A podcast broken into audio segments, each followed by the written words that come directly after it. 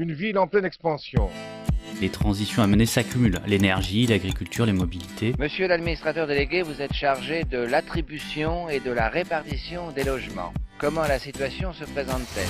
C'est une contribution au débat sur l'artificialisation des sols et, et les questions d'étalement urbain.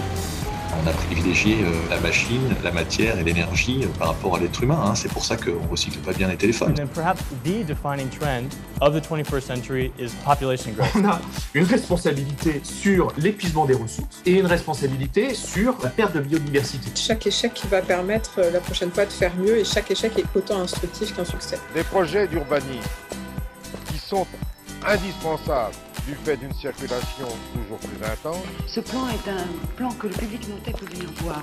Il s'agit du plan de sauvegarde dedans. Si on est une grande part du problème, on est forcément une grande part de la solution. On va peut-être couler moins de béton et miser plus sur l'intelligence et finalement changer de matière grise.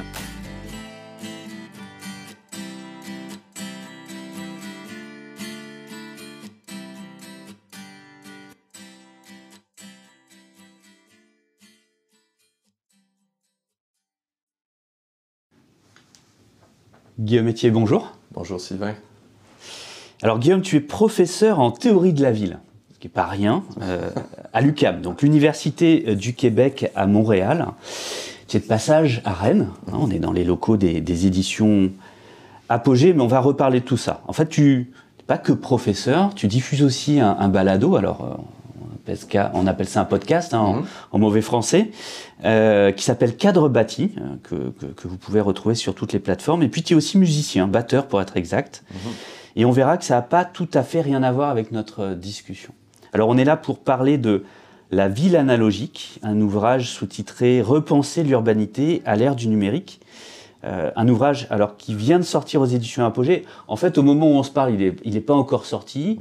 Et, et- et j'ai eu l'honneur d'en signer la préface, mais que je n'ai pas encore écrite, euh, puisqu'on est bien en avant euh, d'un futur euh, prochain. Mais quoi qu'il en soit, le livre, lui, est écrit, donc Où on peut en parler, et j'ai pu le lire. Alors, la ville analogique, elle est donc pas numérique, ou en tout cas, elle est bien en rapport avec cette évidence hein, qui est la ville numérique, la smart city. Euh, Qu'est-ce que tu lui reproches à cette ville numérique? Ben, mon point de départ, c'est-à-dire que euh, y a cette tentative depuis une, deux, trois décennies de numériser le fonctionnement de l'urbain, euh, qui est tout à fait légitime et logique parce que, bon, il y a un mouvement qui va dans ce sens-là, notamment sur le plan technologique. Mais à la lumière de la transformation de l'espace public depuis une dizaine d'années, notamment ce que j'appelle dans le livre le, déplacement de l'espace public de lieux concrets, euh, donc urbains, des, parcs et squares et compagnie, vers de nouvelles plateformes, euh, notamment de, médias ou de réseaux sociaux, disons médias sociaux. Euh, il y a un déplacement là, qui est effectif de l'espace public. Et, et je me dis, ben, c'est étonnant parce qu'on a donc jusqu'à un certain point délaissé la ville comme lieu de sociabilité. Euh, pas complètement, mais en partie, à tout de moins. Et je me dis, il y a une sorte de renversement qui est en jeu là. Et je me disais, ben, pourquoi est-ce qu'il faudrait par ailleurs poursuivre ce projet-là qui consiste donc à, à numériser complètement la ville, tandis que c'est, ben, il serait peut-être plus intéressant de mettre de l'avant ses qualités propres, non pas comme lieu qui devient potentiellement de plus en plus connecté, mais comme espace de déconnexion individuelle ou collectif. Enfin, comme un une sorte de refuge par rapport au numérique. Et, euh, et dans, dans- donc dans valoriser ou d'en faire valoir les qualités propres comme espace concret.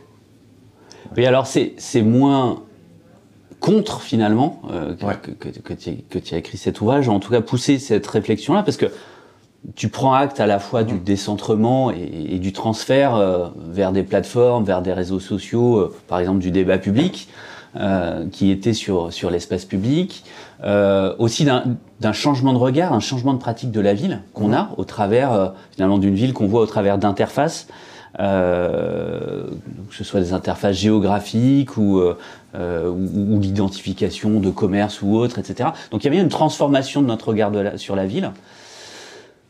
Pour autant, euh, ça s'arrête pas à, à une smart city, hein, Exact, euh, une smart city qui serait tout- toute proche, euh, toute propre, plus exactement. Alors, Peut-être peut tu pourrais nous raconter aussi comment est, est apparue cette réflexion-là. Euh, mhm. c'est parce que c'est intéressant dans, de lire aussi dans, dans, ton bouquin. On sent bien un temps d'hésitation, un temps de doute, mhm. un moment d'intuition. Euh, qui n'est pas tout à fait euh, l'apanage d'un processus euh, académique ou scientifique. Hein, et disons-le, hein, c'est pas un bouquin qui a cette prétention-là ou cette mmh. ambition-là. ça part, ça part d'intuition, de sentiment ou d'inconfort. Mmh. D'où vient ce bouquin? Oui, tout à fait. Je le vois un peu comme, juste pour revenir sur ce qui peut signifier pour moi aujourd'hui dans, disons, dans la connaissance scientifique, philosophique. Euh, je pense que son apport consiste peut-être à suggérer une nouvelle, un nouveau regard sur cette ville-là qui nous entoure. donc c'est un peu pour moi une sorte de rampe de lancement pour des projets de recherche euh, en cours ou à venir sur notamment le placemaking, enfin des, façons de réhumaniser la ville qui existent aujourd'hui. Euh, la jeunesse de ce livre-là, ben, tu te dis tout à l'heure que j'étais musicien, je l'ai été tout le long de mes études en études urbaines études urbaines ensuite, mais sociologie d'abord. Et euh, ça fait des années que, bon, je joue sur des... Je suis batteur, alors je joue sur des vieux instruments des années 50, 60, 70. j'ai été en studio, je connais les qualités du, ben, du de l'enregistrement numérique, tout son potentiel extraordinaire, mais j'ai enregistré aussi dans des contextes analogues, sur du ruban notamment. Et euh, ben, c'est intéressant comme expérience aussi parce que notamment, bon, le, en studio, l'analogique vient avec tout un ensemble de décisions qui sont prises d'emblée, qu'on ne peut pas changer par la suite, mais ces, contraintes-là sont, efficaces pour euh, euh, arriver à des nouvelles solutions ou décider rapidement d'une chose, puis se commettre, euh, plutôt que de modifier à l'infini par la suite, comme on peut faire dans Pro Tools, ou comme on peut faire en photographie aussi avec le numérique. Tandis que l'argentique, ben voilà, c'est un moment qui est saisi, qui est imparfait, qui est un, euh, instantané, qui reste. Et, j'ai toujours trouvé que ces deux expériences-là pouvaient très bien cohabiter ensemble, euh, avaient leur qualité propre, puis euh, on pouvait en mettre une en valeur au détriment de l'autre, mais sans nécessairement les opposer. Mais je pense qu'on gardera ça pour, pour après. C'est pas contre la ville numérique, mais c'est pour l'addition des deux. Voilà, et pour retrouver des, des, choses dans la ville analogique. Mais restons, avant d'arriver sur la ville analogique, sur cette analogique pour le coup. Et, et, et, et, le son, puisque tu es musicien, et, et, expliquer ça aussi. En quoi est-ce que il y a une différence dans le processus créatif, mm-hmm. caractère un peu définitif euh, du geste analogique qu'on comprend bien euh, avec la, photographie, euh, ben, on a appuyé sur le bouton, c'était ou pas le bon moment, c'était ou pas les bons réglages, mais en tout cas c'est comme ça. On est hein. pris avec. Euh, et, et, on fait pas 250 photos euh, qui servent à rien, on en fait une parce qu'en plus elle a un prix, elle a un coût, il y a, y a, voilà, on, on, a un autre rapport à ce processus-là. Mais le son, pour le coup, analogique, comme mhm. image, introduit aussi cette logique de bruit. Mhm. Alors le bruit qui n'est pas le, un son désagréable. Peut-être, euh, c'est quoi la, différence si on reste sur, sur le son, sur la musique, la différence euh, vraiment fondamentale entre un son analogique et un, son numérique? Ah ben, En termes de procédé technique, c'est assez simple. En fait, l'analogie fait une copie de, l'oscillation, de l'onde sonore ou en fait, c'est littéralement une copie du réel s'il s'agit d'une pellicule, c'est-à-dire que la pellicule va brûler des sels d'argent s'il y a plus ou moins de lumière, puis on renverse par négatif ce procédé-là, puis on le reproduit ensuite d'un médium à l'autre, ce que le numérique ne fait pas, parce que le numérique transforme le réel, le découpe en une série d'informations de 0 et de 1, et les recompose par la suite. Donc si c'est une onde sonore, ben, c'est une, série de crêtes, c'est comme un graphique en, microscope euh, au microscope, et donc on reproduit ça aussi, mais, mais après, le, véhicule, c'est de l'information.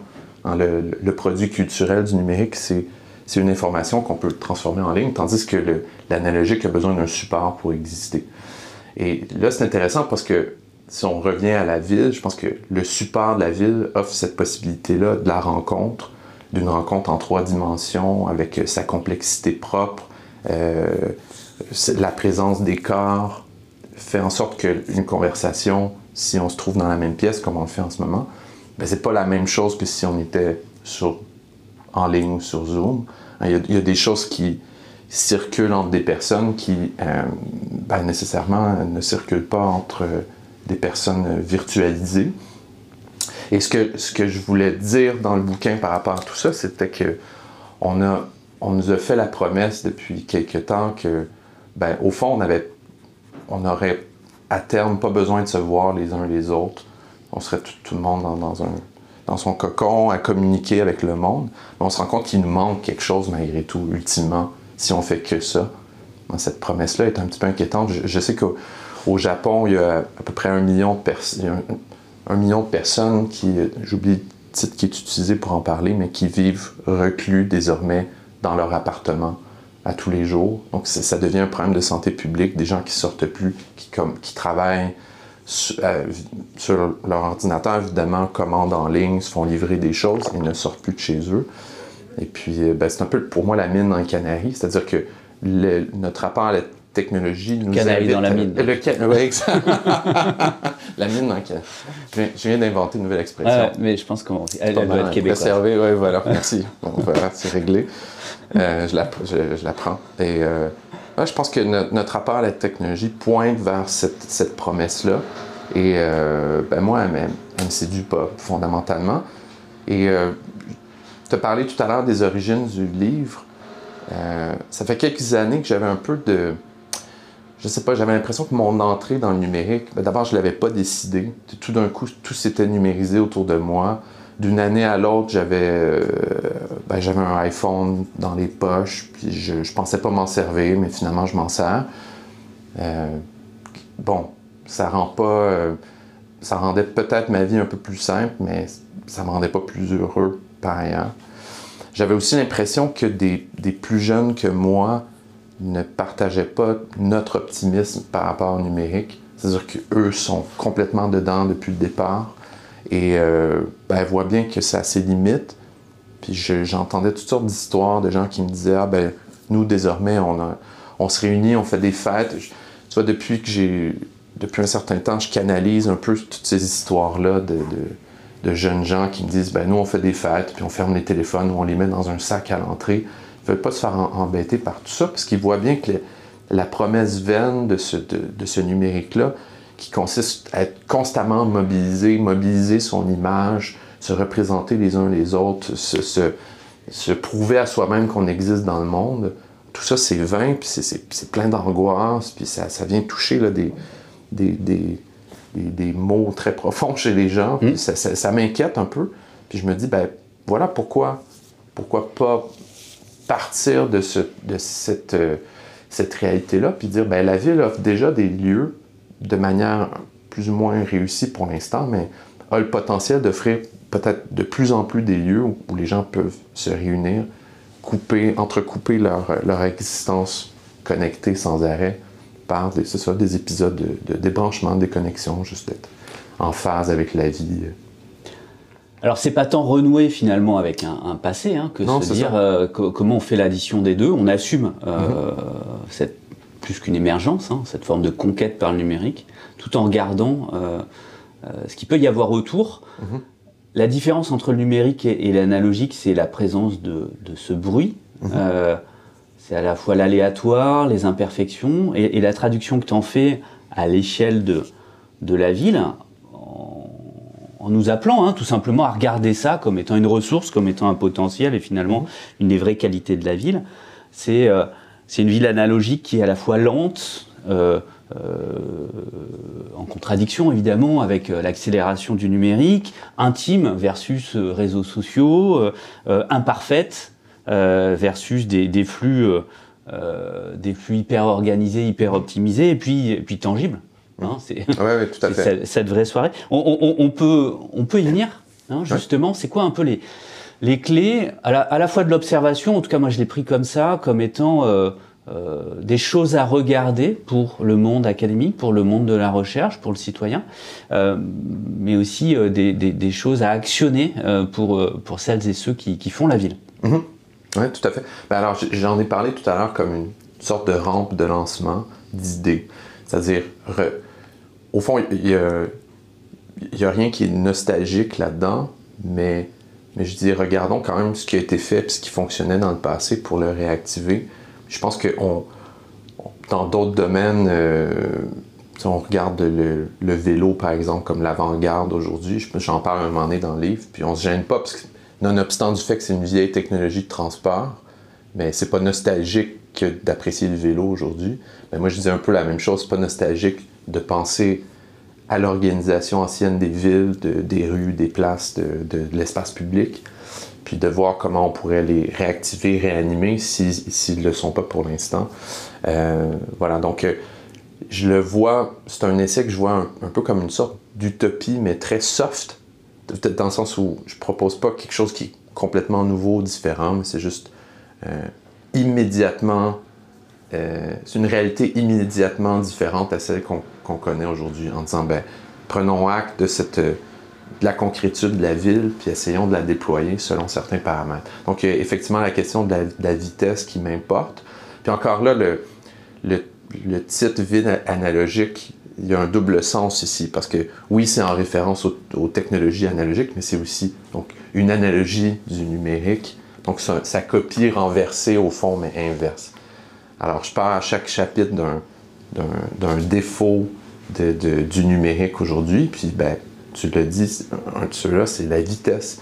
Cette sensation-là d'être constamment happé par la nouvelle, devoir intervenir, une espèce de catastrophisme constant par rapport à une actualité qui fournit sans arrêt des raisons d'être outré, soit, mais en même temps, je ne comprends pas pourquoi on devrait sans arrêt être mobilisé par, cette information-là et avoir l'impression que euh, si notre opinion euh, tombe euh, quelques jours en retard sur un sujet, ben, on est complètement déclassé. De toute façon, tout le monde s'en fout, on est passé à une autre nouvelle, on parle d'une nouvelle chose.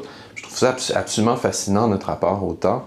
Et ben, à tout de moins, si on pense la lenteur urbaine, hein, qu'il s'agisse de moments où on est arrêté ou des, déplacements qui se font davantage dans la douceur, euh, ben, peut-être qu'on a le début d'un rapport au temps qui pourrait être, être repensé, juste euh, réactualisé, euh, puis s'imaginer que, je sais pas, est-ce que est-ce que ça se peut, par exemple, des endroits où, on brûle les signaux pendant une partie d'un parc où on brûle les signaux?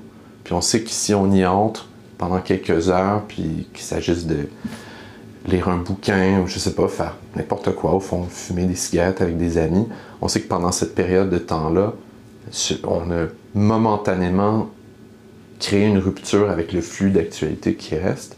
Et si on multiplie ces, temps d'arrêt-là, ben, je pense qu'on a peut-être un, un rapport plus sain avec le numérique qui se met en place, qui est fait de rupture. Euh, une des influences par rapport à la lenteur, c'était ma propre expérience avec ma famille. Il y a quelques années où on avait loué un chalet à l'extérieur de Montréal.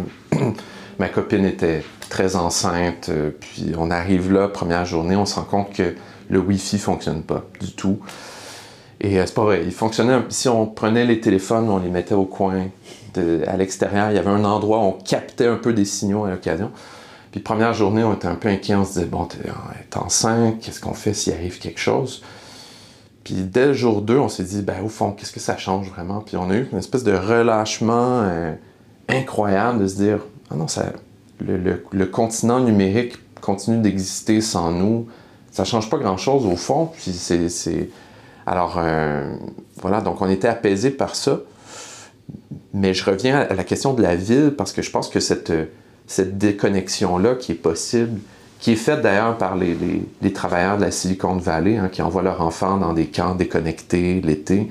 Euh, bon, euh, je pense que c'est pas pas nécessairement accessible à tout le monde non plus cette capacité-là d'être euh, isolé à la campagne, pas de réseau pendant des semaines.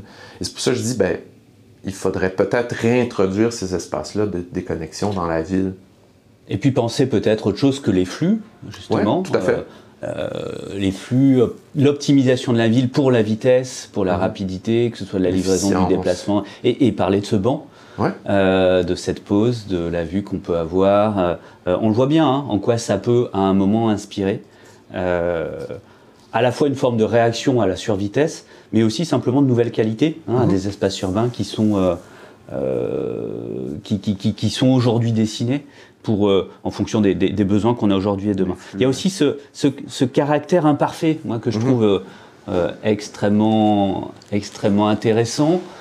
Euh, en tout cas que je, je croise euh, beaucoup moi avec les, les, sensations que je peux, je peux avoir, sur lequel on a à la fois, à la fois une profession hein, qui s'engage à, à, mettre au propre mmh. euh, et donc mettre au carré la ville, et puis cette ville numérique ou cette Smart City, cette fameuse Smart City, dans tous ces, tous ces avatars, hein, qui est toujours extrêmement euh, extrêmement propre, mmh. hein, extrêmement organisé, structuré, ouais, ouais. Euh, tiré au cordeau, etc. Ce qui est tout sauf ce qu'est la ville. Mmh. C'est ce que je pense. Euh, je m'intéresse de plus en plus à des approches théoriques. En fait, c'est pas seulement que je m'y intéresse, mais j'applique de plus en plus euh, des approches qu'on appelle les théories de l'assemblage, notamment, qui viennent de Deleuze, Guattari et autres, mais traduits aux, aux études de la ville. Et euh, l'idée de l'assemblage, c'est de, d'essayer de dépasser la dualité entre euh, l'espace euh, construit, le cadre bâti, et les humains qui y vivent. Hein, quand on pense la ville, quand on pense l'urbain en architecture, on a tendance à faire cette, cette scission-là en disant on construit des lieux, d'une part, puis d'autre part, il y a des gens qui vont venir y vivre, y habiter, puis on essaie d'imaginer le, rapport entre les deux. Les, un assemblage, c'est en fait c'est une catégorie qui transcenderait les deux, c'est-à-dire c'est des moments qui se créent euh, où l'agentivité vient à la fois des, des, personnes qui agissent dans l'espace, mais aussi des lieux, hein, ou même du, du, vivant, où on peut euh, étendre l'opposition entre le vivant et le non-vivant. Donc il y a du vivant qui existe dans l'espace, il y a du non-vivant. On retrouve le lien entre à la fois l'espèce et son milieu, l'un et l'autre euh, n'existent qu'ensemble. Qu'ensemble. Et, et, les deux ça... déterminent l'autre quelque Exactement. part. Et si on, si on saisit des assemblages, ce que ça veut dire concrètement, c'est par exemple, plutôt que d'intervenir dans un espace en imaginant comment les gens vont y, euh, y vivre, euh, y interagir, c'est plutôt d'aller sur le lieu, voir comment les gens s'approprient les espaces et voir là émerger toutes sortes d'imperfections. Hein, les gens, euh, des, des contre-usages ou des, temporairement des gens qui interagissent, qui interagissent pas. Hein, donc, il il y, a toutes sortes de choses dans l'espace public qui créent euh, disparaît, se dissout euh, par la suite. Et je pense que la ville, on peut l'imaginer comme ça, c'est une dimension de, de c'est ça, de, du fonctionnement urbain qui est mal saisi par les smart cities. Et, euh, moi, j'ai envie de dire, ben, la ville, elle est, elle est imparfaite au fond, puis c'est ça qui la rend belle, c'est ça qui la rend intéressante. C'est ça qui fait que une journée, si on est de, de bonne humeur, puis on se met, on rencontre des gens, on parle, on interagit. Hein, il y a des moments qui se créent, il y a des choses cocasses, il y a des, il y a des tensions aussi qui se nouent, qui se dénouent. Et, euh, et l'idée de la Smart City essaie de nous vendre un rêve qui consisterait à dire qu'à terme, la ville va se gouverner par elle-même. Il y aura tant de capteurs sur nous et dans les espaces, tant de capacité de, de, de capter ce flux-là, qu'on n'aura plus techniquement de, de, à toute fin pratique de décision à prendre. C'est la promesse aussi de l'intelligence artificielle. Ben, la machine va décider par elle-même à notre place. Et je me dis, ben, je trouve ça assez inquiétant. Pour moi, c'est assez dystopique comme perspective. Complètement dystopique, en fait. Ouais, mais en fait, tu... ouais, c'est là où, tu proposes pas un modèle, mais plutôt un mmh. contre-modèle, quelque part. Mmh. Mais il y a bien une science politique derrière. Hein, euh, et, et, un, parti euh, un, un, parti pris, pardon, euh, quelque part politique sur la façon de faire la ville, la façon de la lire, la façon de la, de la comprendre, aussi de, de, valoriser un peu tout ce qui se passe dans les interstices, euh, moins visibles, ces, ces fameuses, euh, ces fameuses imperfections, euh, ces, ces, ces, moments de lenteur, la sous-optimalité, certains, certains diraient. Mais pour autant, c'est pas c'est pas un modèle, enfin, c'est pas la prescription de quoi que ce soit, hein, très clairement. Non, pas dire aux gens. Euh, ouais, mais il y a, voilà, c'est un livre qui est, qui est disons-le, un hein, peu, peu académique, qui est direct, franc. Euh, il est même parfois intime, mmh. Euh, mmh. Et, et, on sent aussi ce, ce parcours-là. Alors, tu le disais, hein, c'est un peu le début quelque part d'une réflexion à mener. Alors, on mmh. comprend pour toi, peut-être pour d'autres aussi. Hein. Euh, c'est quoi, cette, c'est quoi la volonté derrière l'écriture de ce bouquin-là? Finalement, tu l'as écrit pour, pour qui? Pourquoi? C'est une question. Je pense que j'avais trouvé le titre d'abord, puis je me suis dit après, il faut. Euh, il faut j'avais saisi après, un il faut moment des pages. de- après il faut des pages et euh, non mais je blague presque mais j'avais j'avais il y avait une part qui était très intuitive pour moi dans la réflexion autour de ça. Je mentionne aussi euh, un peu à la volée qui, qui a une tragédie derrière tout ça. On a vécu euh, on a, on avait perdu, on a perdu un enfant, ma copine et moi, il y a quelques années, puis ça a été euh, une expérience qui était rude. Et j'avais l'impression, à travers cette expérience-là, que, euh, que mon, mon rapport au numérique était, était assez faux, finalement, fonc- fonctionnait pas complètement. J'y, allais quand j'ai dans des moments anxieux, puis je savais pas ce que j'allais y chercher exactement. Et j'avais, pour ma part, l'impression que c'était cette déconnexion, mais le, contact avec la vie de quartier, avec des gens autour de moi, ça avait quelque chose qui était, qui était salvateur euh, dans, dans tout ça. Donc, je, trou- je trouvais que c'était riche. Alors, j'avais envie d'en parler, mais je pense que j'avais encore l'impression que c'était être, euh, être un peu euh, nostalgique ou enfin de, s'accrocher à une autre époque que de dire aujourd'hui que notre rapport au numérique fait défaut, il est, euh, exagérément présent dans nos vies. Il faudrait peut-être le mettre à distance. Et j'ai senti à travers le cumul de toutes ces informations-là que c'était un moment pour moi de le dire de manière décomplexée au fond. Hein, J'aime mais j'aime pas en même temps ce numérique-là. Puis j'aime et j'aime pas la ville aussi parce que là je le dis pas, mais je, fais pas qu'une apologie de la ville telle qu'elle existe aujourd'hui. Elle est pleine de défauts, elle est pleine d'inégalités. Puis je- je- j'en prends acte. Puis je pense que c'est important de le dire. Euh, je pense que c'est un livre qui peut s'adresser à des gens qui ressentent le même agacement, qu'ils ont un peu l'impression de, de, de dire, ben, il y a quelque chose qui me touche dans ces moments-là où, où je suis, euh, je retrouve mes proches, je suis, j'oublie mon téléphone pendant quelques heures, puis je, je ressens une sorte de liberté à travers tout ça. Je pense que ça peut, ça peut parler à, des gens comme ça. Alors, euh, mais bon, mais c'est pas. c'est peut-être dirigé à l'urbanisme, euh, aux professionnels jusqu'à un certain point, aux architectes. C'est, c'est, pas très stratégique au fond comme geste. C'est, seulement dire voici, on peut retourner notre regard, repenser notre rapport numérique différemment, puis partez avec ça, puis trouver des solutions par la suite, des choses qui pourraient fonctionner, puis qui pourraient prolonger ce, ce- cette espèce de projet-là de base. Donc on comprend, tu l'as écrit d'abord pour toi. Oui, exact. Euh, et c'est sans doute le meilleur motif, et ça sent aussi, et c'est sans doute aussi ce qui fait la, la force de ce petit bouquin. hein. Euh, Ouais. C'est à la fois, il se, il, se, il se lit vite, extrêmement fluide, euh, et puis en même temps, il a une puissance, parce que quelque part, il vient de, voilà, de toi. Mhm. Euh, euh, mais, mais chacun, chacun se fera, euh, euh, se fera son, son opinion. En tout cas, il y a le- à la fois le partage d'un doute. Euh, et, et pas qu'une critique aussi des, Ouais, ouais, propositions euh, euh, là-dessus qui sont moins des, des, choses, à, des choses à faire que d'autres façons de, d'autres façons de voir, de voir la ville autour de nous. Qu'est-ce que, qu'est-ce qu'on, qu'est-ce que tu comptes en faire de tout ça maintenant Je disais à la blague l'autre jour que je suis un peu comme un anti-influenceur. Il y a les influenceurs en ligne qui essaient, qui essaient de dire comment penser. Moi, je- c'est- plutôt l'inverse. J'ai j'ai été. J'ai étudié l'école de Francfort euh, au cours de mes années d'université. Puis j'ai toujours été placé dans ce. Dans, dans un rapport dialectique au monde où je.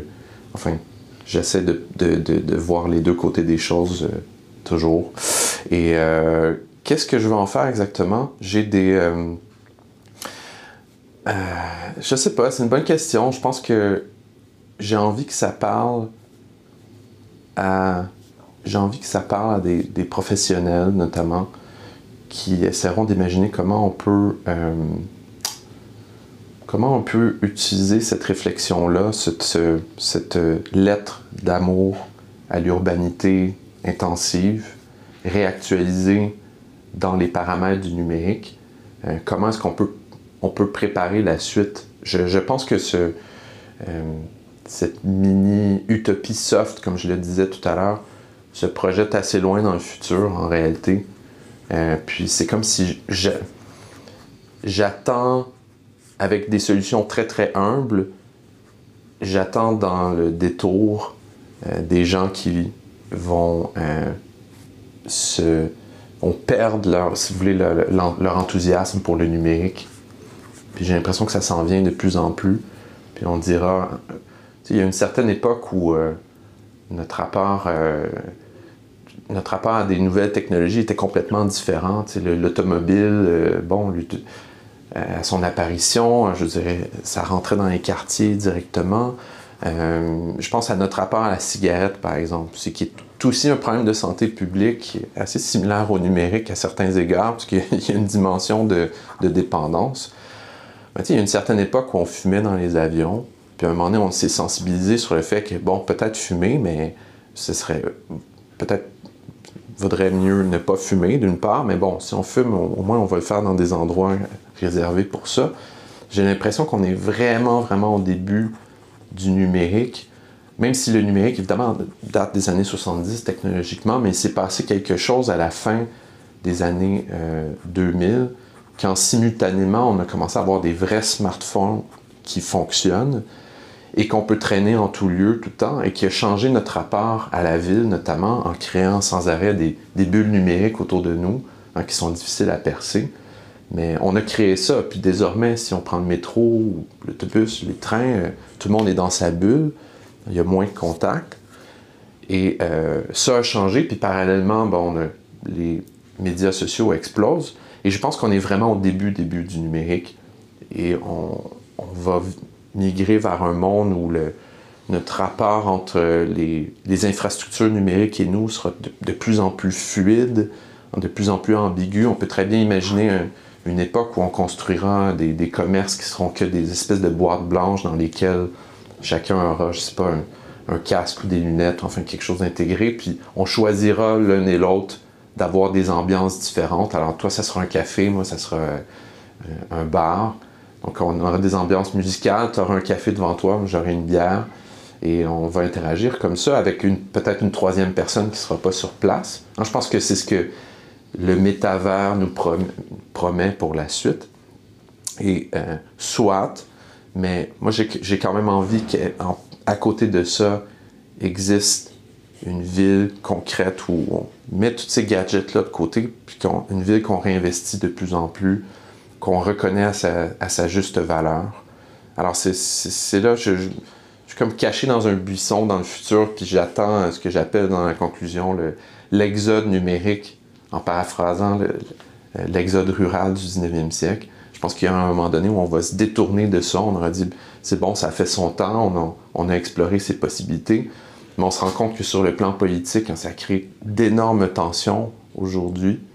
Hein, c'est-à-dire qu'il y, a quand même une époque où on dialoguait avec des adversaires politiques, mais aujourd'hui, ces adversaires-là politiques, euh, ben, on ne dialogue pas directement avec eux, mais on est dans des espèces de caisses de résonance l'un et l'autre qui confirme nos idées qu'on a sur cet adversaire politique-là, qui est forcément un monstre, on le sait bien. Tandis que, ça c'est très lié à, la genèse du livre aussi, tandis que si on rencontre physiquement ces personnes-là, qu'on parle, ben, on se rend compte qu'on a, on a plein de choses en commun, puis on a un terrain d'entente incroyable. Oui, en fait, c'est moins un rejet euh, du numérique qu'un l'envie qu'on passe à une forme d'âge adulte. Ouais, tout à fait. Euh, dans, notre rapport à la fois au, numérique et à ce qui nous dit de la ville. Mhm. Euh, c'est à la fois le numérique et l'analogique, avec la qualité des deux, mais aussi les défauts des deux, l'optimisation et l'imperfection, parce que mhm. Beaucoup de ces innovations ou de ces changements dont on a besoin, euh, qui, sont, qui sont dans les méandres de, cette ville imparfaite, vitesse et lenteur. Mhm. Bref, tout ça, c'est des pistes euh, pour avancer, mais tu voulais... Non, mais c'est juste, j'avais une anecdote qui est, qui, est assez révélatrice de, la tension politique des dernières années, euh, puis je, je, la raconte rapidement, mais j'avais dans un cours euh, à l'université une, en tout cas, une jeune étudiante très militante, anticolonialiste en ligne, euh, qui, euh, qui est dans une classe à un moment donné, puis je décide de, de, de faire un débat sur les monuments spoliés. Vous, avez peut-être entendu au Canada, donc il y a des, certaines figures euh, qui ont, dont les statues ont été mises par terre. Puis l'idée, c'est pas de scléroser ce débat, cette, cette question-là, à mon sens, mais c'est d'en parler, puis pense qu'on on peut apprendre des études patrimoniales à réfléchir à ces questions-là. Alors j'en parle en classe, puis ça va assez bien, mais tout le monde tombe du même côté, tout le monde est anti-colonialiste, puis disent, ben oui, tant pis, effaçons le passé. Puis à un moment donné, cette étudiante-là euh, lève la main, puis elle dit, ben, c'est pas qu'on on efface le passé, mais on le remplace par autre chose. Puis là, je lui dis, je lui réponds un peu, ben, pour moi, c'est pire encore que d'effacer, c'est de, de faire comme si ça n'a jamais existé. Bref, l'étudiante se lève, sort de la classe, un peu fâchée. Moi, je suis en avant, puis je me dis, ah non, ça y est, ma carrière, euh, je, vais être dans les nouvelles, je vais être, euh, je vais être présenté comme un monstre alors que je faisais, je, voulais juste animer un débat. Et euh, ça reste là, finalement, tout se passe bien. Fin du trimestre, on va prendre un verre après un cours, tout le groupe, elle vient, puis finalement, je lui en parle de ce débat-là. Puis ce qu'elle me raconte, finalement, c'est qu'elle dit, ah oui, bon, j'ai ces positions-là en ligne, mais en réalité, je suis assez contrarié parce que mon frère, mon jeune frère que j'aime beaucoup, vient d'entrer dans l'armée. Puis là, elle a un rapport super complexe, euh, c'est ça, au colonialisme, puis euh, à l'État et, tout ça. Et il s'avère finalement que ben, il y a la posture en ligne qui, est, qui, une- a une certaine rigidité, mais tout ça, il y a tout un humain. C'était super intéressant, on en a parlé pendant une demi-heure finalement du sujet. Puis c'était une autre preuve que euh, puis on l'a vécu avec, avec la pandémie, hein, de- cette promesse-là de, de vivre à distance les uns des autres, de plus avoir à, à se rencontrer, à se parler. Elle, est, elle est vaine un peu parce que quand on rencontre les gens on- en vrai, puis quand il n'y a pas de micro, quand on est à- vraiment à micro fermé, pas comme maintenant, quoi qu'on est presque, mais, mais à micro fermé, il se passe autre chose. On peut euh, déployer une pensée différemment, se tromper, se, se, euh, disons, se, comment dire, se, corriger en, cours. C'est comme un avion qu'on construit en plein vol. Et cette, cette il y a une richesse qui, est là. Il y a quelque chose d'important dans, dans ce rapport à la, la connaissance que des générations plus jeunes connaissent moins. Hein, puis ils apprennent à avoir les bonnes postures parce qu'ils savent que s'ils disent la mauvaise chose puis que l'information est retenue, ben, euh, cette, euh, cette preuve-là va être retenue contre eux euh, tôt ou tard. Puis je trouve ça assez inquiétant. Je regarde mes jeunes filles puis je me dis, ça me tente pas qu'elles apprennent à se polisser sans arrêt. Il y a quand même une époque où c'était les, enfants terribles qu'on valorisait dans la culture, que ce soit des intellectuels ou Iggy Pop ou je, ne sais trop. Alors, euh, c'est ça. Bref, c'est toutes ces questions-là qui, qui me, qui me- qui m'embêtent aujourd'hui. Et je me dis, la ville, l'urbani- l'urbanisme a quelque chose à dire sur ces questions-là, malgré tout. Parce qu'ils ont, ils sont le siège et le lieu d'une urbanité qui qu'on étudie depuis 100, 150 ans déjà, qu'on connaît. Hein, c'est la ville du mélange. Euh, Si on retourne à Zimmel et d'autres, hein, c'est le, mélange, l'étrangeté, le rapport à l'altérité. C'est déjà là, ça existe déjà comme, euh, institution. Et euh, voilà, donc ben, il faut continuer à la vivre. J'étais. Hier, je faisais ma, ma petite tournée de Rennes, c'était dimanche, puis c'était bourré de gens comme ça dans la rue euh, qui, qui se parlaient, qui se rencontraient, puis je me dis, ben tant mieux, tant mieux qu'il y ait ça. Puis il faut pas, faut pas faire comme si ça n'existait pas, puis si on était seulement dans un monde où tout le monde était, est à couteau tiré. C'est faux, je pense que c'est pas comme ça que ça se passe. Ah bah écoute, merci Guillaume pour cet éloge de, de la ville imparfaite, hein, qui n'a pas été euh, euh, gommée par le numérique. Encore faut-il qu'on la regarde comme ça. Merci beaucoup et on ne manquera pas de prolonger cette conversation d'un côté ou de l'autre euh, de l'Atlantique. Écoute, je suis la, la mine dans le canari euh, de toute cette histoire-là.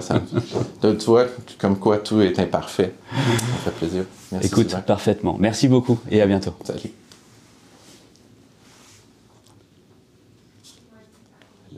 La mine dans le canari.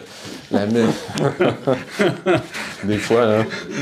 dis, Incroyable. Tu verras si tu gardes. Oh, je si tu gardes et si tu gardes la fin. Ah, je garde. Je garde tout. Non, non, tu sais, c'est une discussion.